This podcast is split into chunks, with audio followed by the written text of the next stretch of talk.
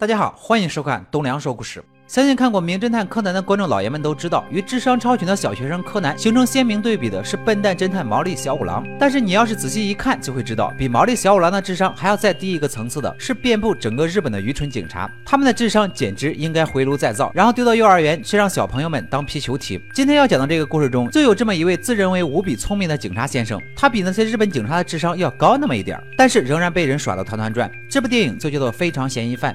故事始于一艘船上发生的事件。一个叫凯撒的男人在杀人之后纵火逃跑。警方在这起案件中找到了一个脖子和一个幸存者。为了弄清楚到底发生什么事，警方开始对脖子展开了审问，并且打算从幸存者口中也获得一些信息。再过两个小时，脖子就可以被保释出狱。此时，一位警官却要求与他进行谈话。原来，船上的死者是他一直在追查的一名黑警，他总能在犯罪之后将证人全部灭口。虽然摇身一变变成了一个商人，但是警官却对他穷追不舍。警官认为，聪明的商人只是假借脖子做。作为自己已经死亡的目击者，其实他根本没有死。他打算通过与脖子的谈话找出一些破绽。脖子开始叙述自己在整件事件中的经历。六个星期前，一辆运载枪械的卡车被劫持，警方根据唯一的线索找到了五个嫌疑人，他们分别是卷发男、刘海哥、大高个、商人和脖子。五人被审问了一个晚上，然后被关在了一起。从五人的谈话中可以得知，这起案件警方根本没有任何头绪，充其量只是随便抓了他们五个人，然后逼他们认罪了事儿。另外，从其他四人口中可以得知，商人曾经是一名黑警。并且在圈内名声响亮，但如今因为自己的女朋友而收手不干了。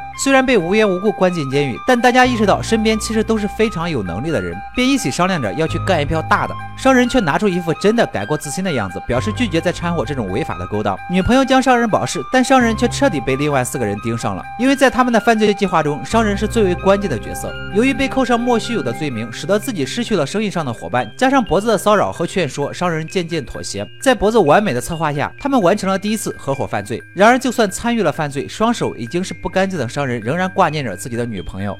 此时，脖子的叙述被警察打断。他始终不相信商人会因为爱情一再犹豫是否洗手不干。在他的记忆中，商人曾经是一名心狠手辣的黑警，从来不会手软，也不会心软。因此，警官认为他利用脖子策划了一次假死，所以希望脖子能够指认商人。但脖子坚决否定了这一说法，并告诉警官，幕后黑手是一名律师，并继续自己的叙述。五人作案后，意气风发地找到了自己的销赃人，顺利拿到了第一笔钱。而销赃人又介绍了一单生意给他们，要他们去抢一批珠宝。大家都表示愿意再干一票，就连。谨慎多疑的商人也答应了。于是，一个月黑风高的夜晚，五人按照计划行事。但费尽周折之后，他们却发现抢来的箱子里装的并不是昂贵的珠宝，而是毫无价值的毒品。几人愤怒地找到了销赃人，销赃人却表示自己并不知道是怎么回事。这个任务是一位律师师交代给他的，并且这位律师非常想见见他们五个人。脖子的叙述再次被暂停，因为警官得到了一个最新消息：警方人员从幸存者口中得到了一个人名，幸存者形容他为魔鬼，他就是凯撒。凑巧的是，幸存者见过这个人的样子。警方正在通过他的描述对凯撒进行画像，脖子则对这个名字反应激烈。他继续着自己的叙述。五人见到律师后，得知律师为凯撒做事。这个凯撒对五人的犯罪经历和把柄都了如指掌，但同时他也明白五人是不可多得的人才，所以才请律师来传达自己的要求，希望五人能够帮他阻止一场毒品交易。脖子告诉警官，这个凯撒是一个犯罪传说，他的巧妙之处在于他能够让所有人都以为自己并不存在，但又能暗中达到自己的目的。警官显然对这个说法充满了怀疑，但他对故事的走向很感兴趣。脖子于是继续说了下去。在收到凯撒的命令之后，大高个产生了抵触，他留下纸条表示拒绝为凯撒卖命，然后就脱离了五人组织。没有想到的是，当晚律师打来电话，告诉他们大高个已经死了。四人认为除了律师不会有别人做这件事儿，于是找上了律师。没有想到的是，商人的女朋友却被作为人质，使他们不得不为凯撒做事儿。于是时间前进到了那个夜晚，他们依照得到的消息来到了一艘船上。商人让脖子留在车上照应他们，并且希望如果自己死了，脖子能够向女朋友传达自己的抱歉。随后，商人、卷发男和刘海哥开始了行动。商人和刘海哥对付船上的其他七个人，而卷发男趁乱潜入，找到了钱。没有想到的是，他才刚刚看到钱的影子，就被人杀死。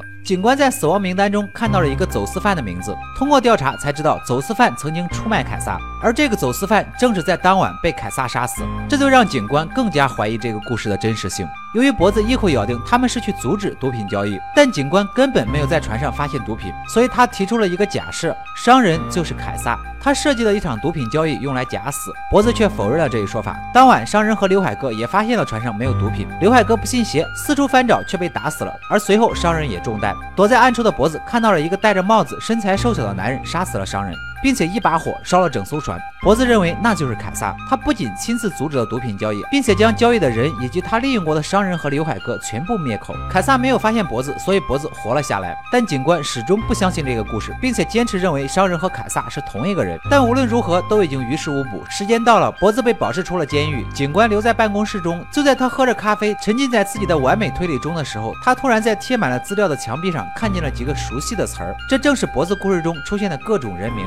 而此时，警方对凯撒的画像已经完成。警官看了一眼，就冲出办公室。他终于恍然大悟，脖子其实就是那个凯撒。他从始至终都在编造一个故事，目的就是抓住警官那自作聪明的心理。从而让他认定没有凯撒这个人，然后把罪责都推到商人身上。他再一次做到了自己描述中凯撒的巧妙之处，那就是凯撒能够让所有人都以为自己根本不存在，包括警官。这个故事告诉我们，有本事的人不一定会讲故事，而会讲故事的人一定有本事。有些人说故事是为了让你相信真相，而有些人说故事是为了让你相信谎言。不论他告诉你真相或是谎言，只要你对他产生了信任，你就彻彻底底的输了。好了，今天的故事就说到这里。喜欢我的朋友记得点赞、评论、关注一下。我们下期再见。